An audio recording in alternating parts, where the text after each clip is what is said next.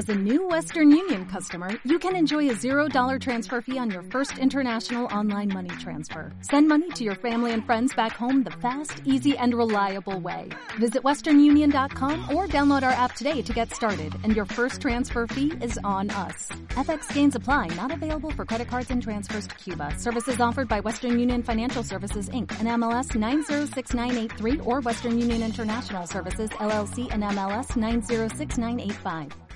Amigos, eh, los lunes lo recibimos acá a Alberto Casavecchia. Hola Omar, buen día, ¿cómo estás? ¿Cómo va? Para hablar de cine, de cine cordobés en general. Sí, hoy eh, teníamos eh, agendado la visita de Fernando Restelli, un joven cineasta, eh, pero lamentablemente nos, a último momento mm, nos dijo que tenía un problema que no podía resolver y, y que se ausentaba. Bueno, pero lo mismo, hemos ido al Cine Club Municipal, Ajá. hemos visto su película Construcciones, su ópera prima, un largometraje documental, Ah, mira. que transcurre acá en la, en la ciudad de Córdoba, del que vamos a hablar. Y bueno, a mí me encantó el trabajo de, de Fernando, eh, que es un joven de 28 años, misionero, que estudió en la escuela de cine, de hecho yo fui co- compañero de él. Eh, él antes había rodado, un, había rodado un corto que se llamaba Merodeo. Y ahora hizo esta muy, inter- este muy ah, interesante. ese, ese del merodeo es de él. Sí. Ah, ¿lo viste? Sí, yo lo vi. Ah, yo no lo vi. Pero este Muy bueno. Te interesaría mucho, Omar, verla. Eh, porque eh, aparentemente el, el Restelli eh, estaba buscando la, la posibilidad de entrevistar a los guardias nocturnos de los eh, edificios en construcción, Ah, que hay tantos, ¿no? Y que uno ve esos sujetos a veces, eh, digamos, eh, en las puertas oscuras, ¿viste? En, las- en los portones de chapa. Y vos decís, ¿dónde vivirá? ¿Cómo será la vida de este? Sí, tienen ahí un cuartito. Tienen un cuartito, a veces. Mala ¿viste? muerte. Y vos ves que hay como un trapo colgado contra una ventana o algo Sí, sí, así, ¿no? Debe ser preca- muy precario. Bueno, Sí, totalmente. eh, en, en esas condiciones trabaja eh, uno de los protagonistas que, mm, eh, que se llama Pedro, que es un muchacho de unos se- 60 años, una gran cara cinematográfica, Ah, y aparentemente Restil golpeando, golpeando, golpeando, se encuentra con Pedro y entablan una amistad. Este Ah, trabajo, Construcciones, es un trabajo que le llevó tres años a este grupo hacerlo. Generalmente, por ejemplo, hay un, eh, una figura mítica en el cine argentino documental que es Jorge Prelorán, lo habrás oído nombrar, ya falleció, es un hombre de los, No, 60, sí, conozco. de los 60, Sí. que él hacía cine etnográfico. Entonces eh, se tomaba todo un tiempo para establecer vínculos con las personas que estaba eh, con las personas que eh, sobre las que iban indagar su modo de vida, etcétera, sus oficios. Generalmente eran oficios que transcurrían en la Patagonia o en, en lugares aislados, gente que prácticamente ni siquiera eh, tenía el hábito de conversar. Y él se iba mi- minuciosamente haciendo un trabajo de indagación hasta que encontraba el tono del, del- del documental que iba a realizar. Estos chicos hicieron lo mismo. Hablo de chicos porque ellos tienen una productora que se llama Periferia Cine y durante tres años siguieron a Pedro y a su familia, que está Ajá. compuesta. Este Pedro, que es un hombre soltero, tiene un hijo eh, de unos ocho años que se llama Juanpi y al quien él adora y vive para, para, para, para educarlo. Entonces, la película, Omar, en este caso, lo que tiene de notable es que mm, eh, no, no está centrada en las carencias materiales, sino que está centrada en los vínculos humanos. Ah. Entonces, eh, y aparentemente está sostenido a este grupo de Pedro, Juan, una señora que se llama, una chica que se llama Jessica, que no sabemos qué es del nenito este Juan, pero a quien Juan dice que ella es su madre, porque ella evidentemente es quien lo cría, pero es una mujer joven, tiene una pareja. Pero lo que han hecho estos chicos es recrear eh, tanto el laburo este alienante de pasarse toda la noche solo adentro de un edificio recorriendo los pasillos con una radio transistora ahí que suena, la llegada a la casa en la calera, vive como una especie de, en una especie de poblado bastante bucólico, ¿viste? Eh, eh, lleno de carencia, pero con los valores, digamos, esos vínculos como los que tenemos nosotros con nuestros hijos. Entonces, de esa perspectiva es muy alentadora la mirada, porque te dice, mira, ese otro que vos ves en una construcción, ese otro que vos ves tan distante, en realidad tiene las mismas expectativas eh, respecto de, cómo tiene que ser su hijo, de cómo lo educa, el cuidado que pone en esa educación, en esa más que nada que es una educación de protección, de, de ponerle la ropita, de compartir momentos con él. Es bellísimo el fin desde ese lugar. Y hay una cosa muy curiosa, nada de esos vínculos manifiesta eh, eh, mm, eh, agresión. Ah, Ese vínculo se protege, va al río, se baña. Es, muy bello todo lo que acontece. ¿Y sabes por dónde entra la violencia? Por la radio transitores, por la, en la banalidad, por ejemplo, el tipo está en la obra solo y la banalidad de un programa de televisión tremendamente agresivo porque estupidiza, o porque la misma televisión, cadena 3 todo el tiempo, bajando línea, hay todo, ¿viste?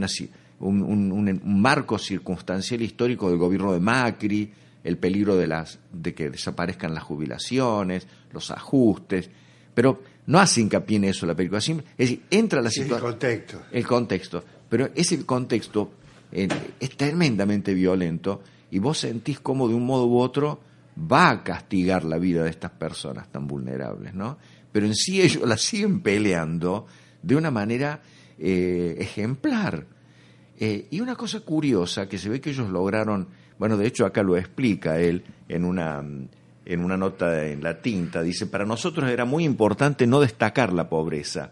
La tinta es un medio online, eh, la, la nota la firma Gilda, y dice Restelli, para nosotros era muy importante no destacar la pobreza. Hay algo que es una carencia en, sus vidas, se la ve y que es fácilmente reconocible, que tampoco nos interesaba demasiado indagar. Nuestro interés en la película estaba dado solo en las relaciones humanas entre los personajes y sobre las dificultades de estas relaciones humanas a partir de esas carencias, pero no en las carencias mismas. A mí me llama la atención porque Restelli era uno de los estudiantes más activos políticamente ah, de esa camada.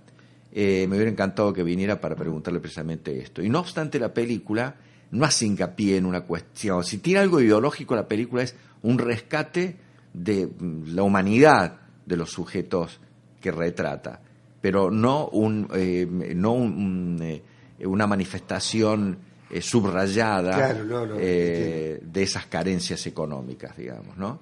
Y esto que también me llama la atención, la aparición muy, muy tenue, pero con una presencia de las iglesias evangélicas, ah, como sosteniendo estos vínculos.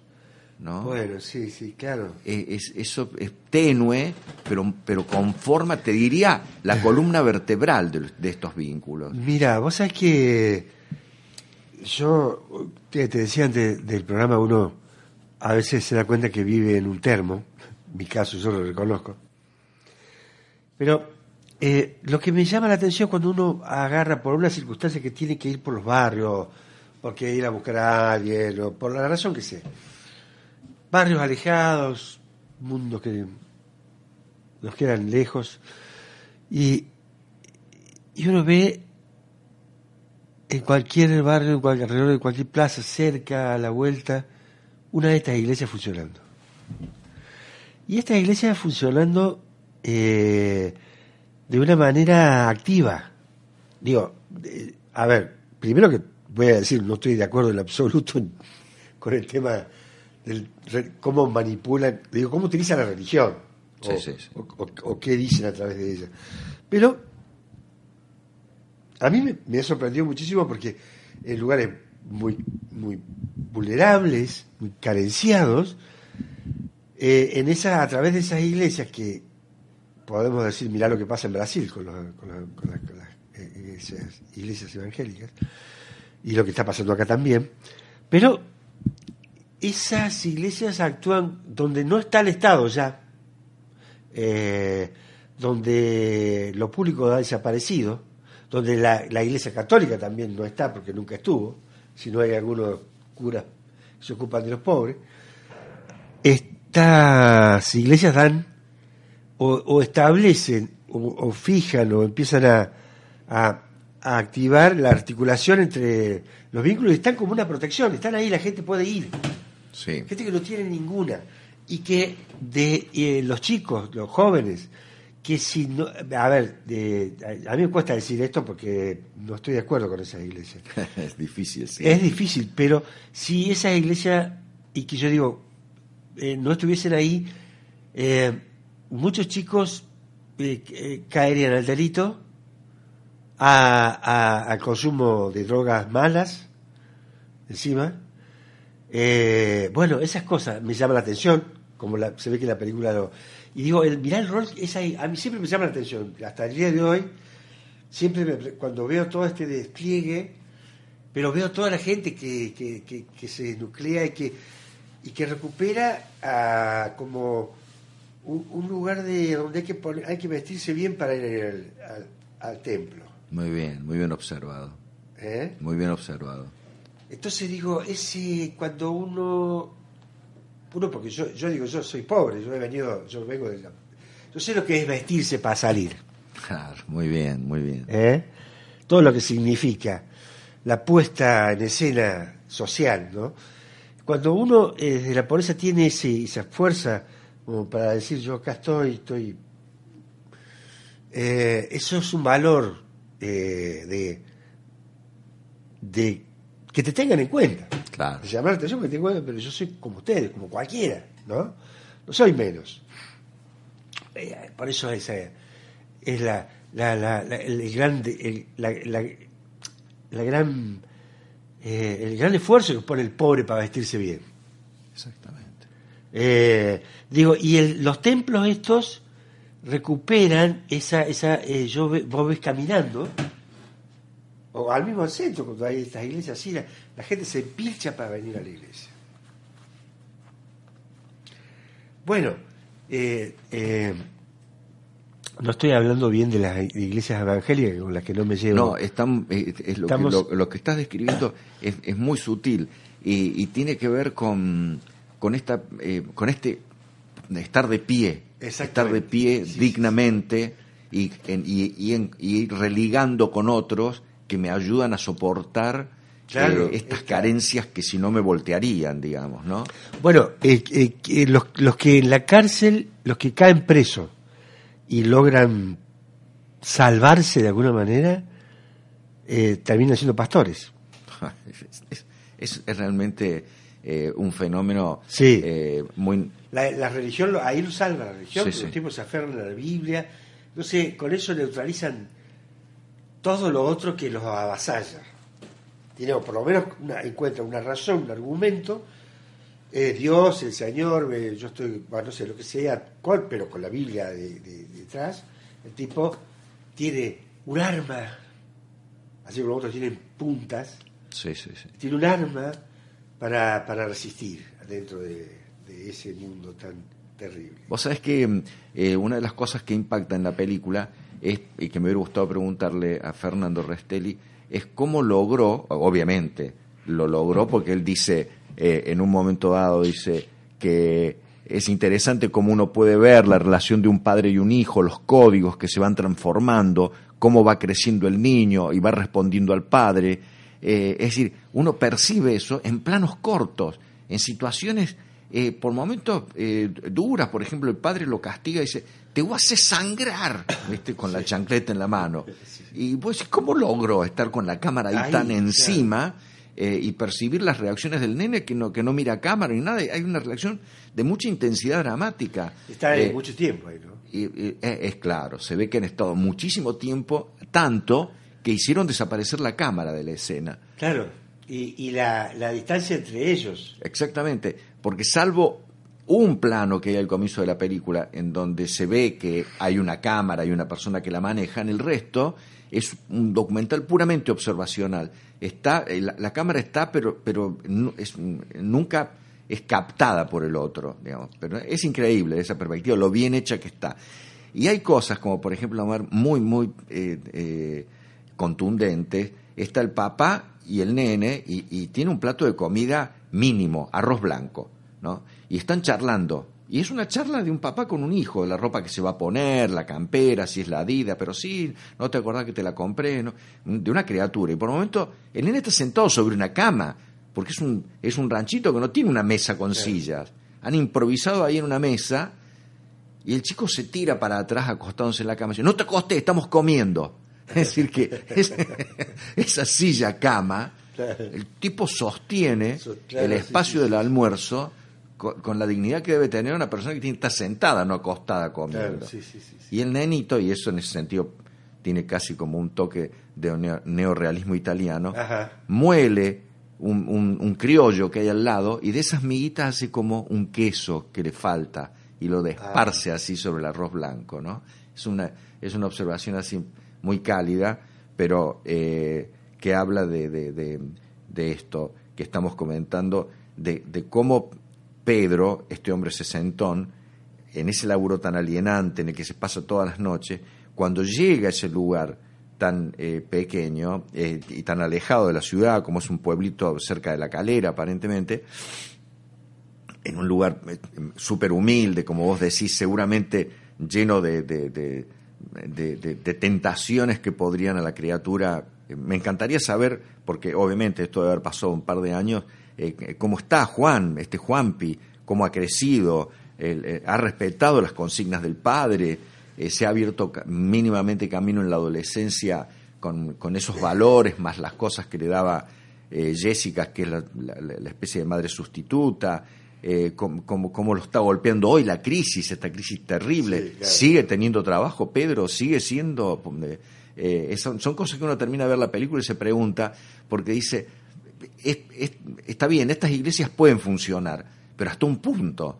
Si no hay un Estado que termine de armar un laburo, una plata para llevar a la casa, todo eso se desmorona.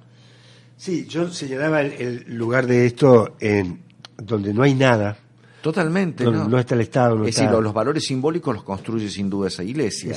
Ahora, los valores materiales mínimamente tienen que estar funcionando porque vos ves que además son personas que tienen las mismas ambiciones a escala de las que podemos tener nosotros. Estar mejor, que su hijo se eduque, eh, pasarla bien. La clase media, digo en general. Claro, una aspiracional de clase media.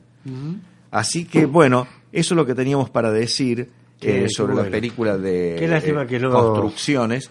¿Se podrá ver la película? Sí, la, perdón, eso es importante. A ver si eh, la película la, hasta el 28 eh, de agosto, hasta este miércoles, es decir, hoy, mañana y pasado, se puede ver en el Cine Club Municipal.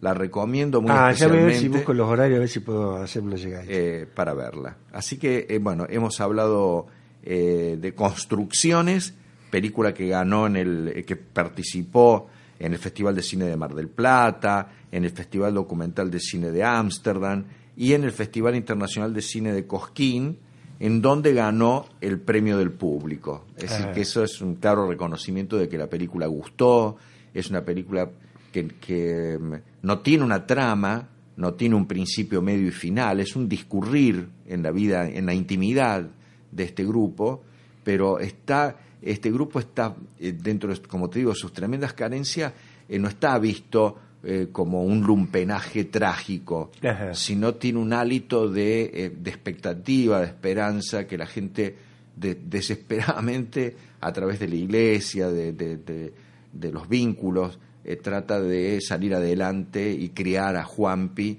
dentro de una escala de valores que, que mm, mínimamente es un sujeto útil para la sociedad. Sí, que, que cualquiera de nosotros dice con respecto a nuestros hijos, más allá de lo que puedan hacer ellos, pero cuando uno está educando, bueno, que sea una buena persona. Exacto, exacto. que tenga algunos elementos que, bueno, sí, terminar el secundario, ¿no? Eh, para defenderse. Bueno, aquellos que tienen que pueden ir a, la universidad, claro, sería ya el, un escalón. Y además sacar estos relatos de la estigmatización de la pobreza, porque muchos de estos relatos con buenas intenciones estetizan la pobreza, sí, se regodean, ¿viste? En, Yo detesto ese tipo de... Lo, mismo en la, fotografía, ¿no? La fotografía que, que hace, que se considera buena tomando un, pobre, ¿no? A mí ese... Eh, eso no me gusta para nada, digamos. A mí tampoco. Si, uno no, si eso no se pone en un contexto y se trabaja de, una, de alguna manera, la cámara o, lo que se, que se va a poner, cómo se va a poner y qué va a estar señalando, no, no, no, no me gusta. Sí, sí. Eh, y te digo, todo el tiempo Restelli y su equipo eh, obviamente hacen un recorte de, de, la realidad, pero lo que filman son espacios muy carenciados. Claro. Este, pero eh, dentro de ese espacio muy carenciado está toda esta voluntad de bañarlo a Juanpi, el papá, de ponerle la, la, la remerita Adidas que le compró, de vestirlo para ir al templo, eh, de, de alguna manera eh, de, de, de, normalizar, claro. eh, en el mejor sentido que uno puede encontrar para esa palabra, de salir adelante, digamos, ¿no? Es esa voluntad de salir adelante. Sí, y de, y de, y de, y de que el niño en ese caso, porque hay una cosa que cuando, te, eh, cuando en los ambientes de extrema pobreza, la, la pobreza alienada que tenemos eh, hoy, eh, es que cuando se, es, hay valores mínimos que se van perdiendo, también se pierde la, la ambición. Claro. La ambición, no, no la ambición de ser rico, no, no. La ambición de, de, de, de vida, de, de, vivir mejor, de, de tener, bueno, si, si, si son mecánico, tener tu tallercito, aprender algo y, y bueno, hacerlo bien. Digo, eso, eh, esta pobreza destruye esa, esa ambición. Sin duda. Y con destruyendo esa ambición destruye eh, destruye lo humano que hay. Deja a alguien. A mí me llamó la atención una vez, Alberto, para cerrar esto, y después vamos a ir charlando. Te quiero comentar otra cosa, pero para cerrar el, bloque. Este, eh, yo en la mediados, antes, antes no estaba Chávez todavía en el poder, yo estuve en Venezuela, estuve como un mes, y eh, alquilamos un auto y salimos a, andar por yendo por sectores de playa, así por hasta Cumbana, toda esa zona, recorriendo. Y bueno, y, nos encontramos con muchos lugares muy pobres, pero con otro tipo de pobreza. Y digo, mierda, qué cosa. Una pobreza que no estaba alienada como Caracas, por ejemplo, ¿no? La ciudad que Entiendo. cualquier ciudad. Entonces eran pequeñas poblaciones que vivían cerca del mar, al lado del mar. Entonces eh, íbamos a, parábamos para alquilar es decir, pasé una noche. Y primero lo, lo, que notaba es que no era peligroso. No, no, sé por qué. Yo tengo olfato con eso. Sí, sí. Eh, sí no, siempre me he movido en lugares, me he movido en lugares complicados y, qué sé yo, he salido vivo, digamos. he salido vivo. Pero uno olfatea rápidamente que ahí no hay peligro. Entonces, y la, una choza, una, una casita como esto, eh, una pieza eh, con piso de tierra pero todo lleno de detalles, linda. Qué bonito. Una cortinita así, la ventanita con una... No, el piso de tierra, la camita así con una cosa, eh, bueno, todo, detallecito de pobres, pero eh, pero vos decís, mierda, ¿qué pasa con esta gente? Entonces, pero eh, en, en, donde, ¿qué, ¿qué, pasaba? Y después lo, lo, lo, empezás a ver, eh, la gente vive eh, tiene para comer. Eh, tiene los árboles que le dan frutas. Claro. Que le dan fruta todo, muy, gran parte del año. Y agarran el botecito, 50 metros adentro y ¡pap! levantas pescado. Claro. Y comes. Entonces, andás con un socito, las hojotas. Trabajas que son tres o cuatro horas. Te dedicas a, la, a conseguir el alimento y después te juntas con los amigos, no sé, la familia. Pero eh, me, me, impactó eso de cómo ver una pobreza no estallada. Claro. Es decir, vivimos en, unas, en condiciones eh, mínimas, pero no nos falta el alimento. Eh, entonces todo eso y también yo establece un, un contexto. Subrayaría esta cosa de eh, la aculturación sí. de las de las eh, de las periferias de las grandes urbes. Sí, sí, es decir, esta gente, como vos decís, tenía vínculos sociales, eh, tenía tradiciones, arraigo en ese Totalmente. sitio, vínculos interpersonales, sabían cómo proveerse su alimento, dónde conseguirlo, y no tenían ese aspiracional alienado de tener bienes materiales o bienes materiales. Eh, me decían, yo ahí rápidamente me hice amigo de algunos, y me dice, y hasta estoy con mi primo, dice, ¿qué está? Ah, está trabajando. Yo le decía, guarda, no se va a caer del andamio. eh, porque lo veía al mono ahí a 50 metros, se, mete con el botecito ahí. Estaban ahí tirando con, entre dos una cosa. Yo, lo decía, lo, cargaba, después entendió el chiste, le expliqué cómo era el chiste. Eh, pero claro, estaba, estaban ahí eh, y conseguían el alimento, ¿viste? Eh, algunos iban más, después, por otros salían, sacaban algunos y se lo vendían a la gente que pasaba, qué sé, bueno, distintas formas. Pero me llamó la atención de encontrarme en, un, en distintos lugares, en esa, toda esa, ese periplo, con una otro tipo de pobreza, como decís vos también, ¿no? No, ninguna, eh, la ambición no, de consumo, eh, eh, todo eso está relativizado por la naturaleza, por el paisaje, y porque las, y, y, y, el trato, las condiciones de vida, vos te das cuenta que también no hay, no hay, no hay no hay violencia en las relaciones. Exacto. Entre ellos las ves, ¿viste? Te das cuenta que, que no hay eh, que no, no, veía violencia. Uno lo olfatea eso, no sé cómo explicarlo. Sí, sí, sí, sí. Es que uno lo ve. Es que uno supone, viste, que dada la evolución de la, de la cultura humana, apareció el respeto por el otro, eh, la consideración, el, el, hecho de ser amoroso, de entenderlo, etcétera. Pero se ve que esos valores, para decir valores, son valores humanos desde la prehistoria.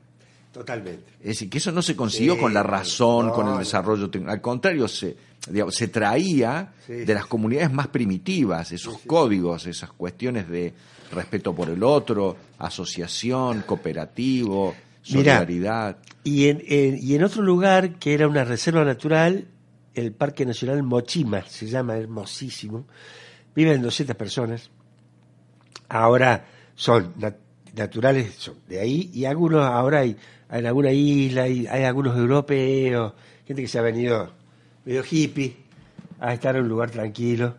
Eh, bueno y, ahí eh, establecí amistad con un, un, pibe que era el dueño de un barquito que sacaba eh, nos hicimos muy amigos un personaje eh, y me contaba cómo funcionó porque cuando llegas bajas de la, de la ruta, así, oh, montaña, un camino así medio sinuoso, y, llegas ahí al, único lugar que tiene, que es una bahía, y después está ahí isla afuera. Vos para ir al mar mar tenés que te sacan los botecitos que tienen ellos, que eso es laburo.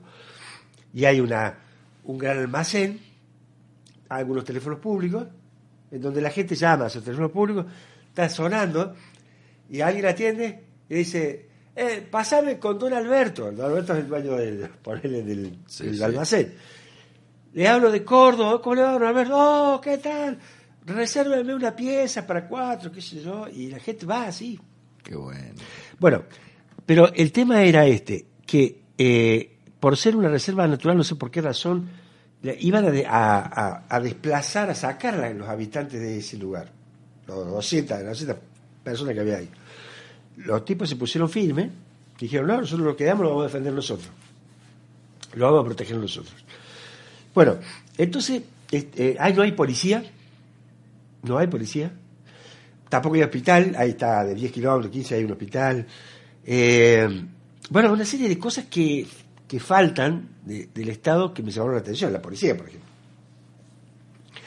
Lo, cuando ves, llegás, hay unas, unas cosas de madera con unos pizarrones enormes, ¿Y dónde están los precios? Y digo, ¿por qué están los precios de cuando sale un coso? Dice, es un marco de referencia para que, eh, para que los, acá ¿viste? nadie se ponga a engañar a los turistas, porque nosotros vivimos de esto. Claro. Entonces lo tenemos que cuidar. Eh, el modo de que la gente sepa qué es lo que se cobra, lo ponemos ahí, todo lo básico. ah, qué bueno. Genial. Claro. Precios de referencia. Entonces empieza- vos decís, bueno, podés correr si sale 10, 50, Las cuestiones de mercado, claro. Regulaban la oferta y la demanda, intervenían ahí. Eh, y ahí con eso, eh, eh, entonces, este, y nosotros dice, eh, acá hace, ya sea como 20, 25 años estaban así, dice, cuando cae, porque acá estos lugares, por ahí cae gente no muy, nosotros no tenemos prejuicios con, con la pinta, con la traza, pero por ahí uno advierte en los comportamientos que gente que no, no viene con buenas intenciones. Y nosotros lo, lo eh, luego de hacer una evaluación ahí la gente más o menos que están, hay como un consejo, administración, una cosa no muy formal, y lo abordamos y le decimos, mirá, eh, no nos ha gustado cómo te comportás, eh, ¿por qué no te va? No, no te vamos a denunciar, nada. Ahí tenés el camino, busca otro lugar. y así. Sí, sí, sí, sí, sí. Bueno, yo viví 10 días ahí en esa comunidad. ¿Y a vos te hubieran aceptado, Omar? Y me, ace- me aceptaron porque, mirá, la casualidad. Eh, me aceptaron, digo, creo que sí. ¿No te tentó la idea de quedarte? Oh, no sabés cómo me volví loco con la idea de volverme ahí. Es muy seductor. No, no sabía. Además, era de cuestión económica también era particular en ese momento. Eh, yo llego a la, a la hora que estábamos ahí, que ya con eh, mi pareja en ese momento, habíamos alquilado un lugarcito. Eh, viene corriendo alguien, dice, hola, chico. hay una chica que era, no era eh, venezolana, que estaba ahí, pero estaba viviendo en la comunidad. Eh, estaba embarazada, con la panza así, se había descompuesto, no sé qué. Entonces yo dije, bueno, eh, vamos, la llevo yo. Así que la cargamos, la cargamos en el auto, que habíamos alquilado un auto. ¡Fum! La llevamos al- ahí a, Al hospital ese que quedaba es 10, que 15 sí, a kilómetros. 15, 15 kilómetros. Pero hay que llegar, hay que subir, ¿viste? No es. Sí, sí. Bueno, ese gesto me dejó las absolutamente puertas. claro. bien parado ahí en la comunidad y ya pasé a ser, ya estaba al bar, al- ahí donde estaba el, el- el puer- ¿cómo se dice el puerto? El muelle. Entraba al bar y todos los, los morochones estaban, ¡eh, gringo! qué sé yo, papu. Eh, eh, ya pasé a ser aceptado, digamos. ¿no? Claro, claro, claro. Eh, una experiencia muy, muy linda. Bueno, Alberto, cerramos. eh, Sí, ¿Querés eh, cerrar? ¿Alguna sí, cosa más? eh, lo que quería decir es que, mm, bueno, efectivamente hasta el, hasta el miércoles 28 se va a poder ver en el Cine Club Municipal este largometraje documental que se llama Construcciones, que lo dirigió Fernando Restelli, eh, y de el que recibió muy buenas críticas eh, en su momento, eh, y que yo recomiendo mm, fervorosamente. Así que gracias Omar, nos vemos la semana que viene y para seguir hablando del cine cordobés. Construcciones, entonces, está hasta el miércoles en el Cineclub. Lléguense. Alberto Casabecchia, muchísimas gracias, No, pero gracias a vos. cerramos acá esta parte.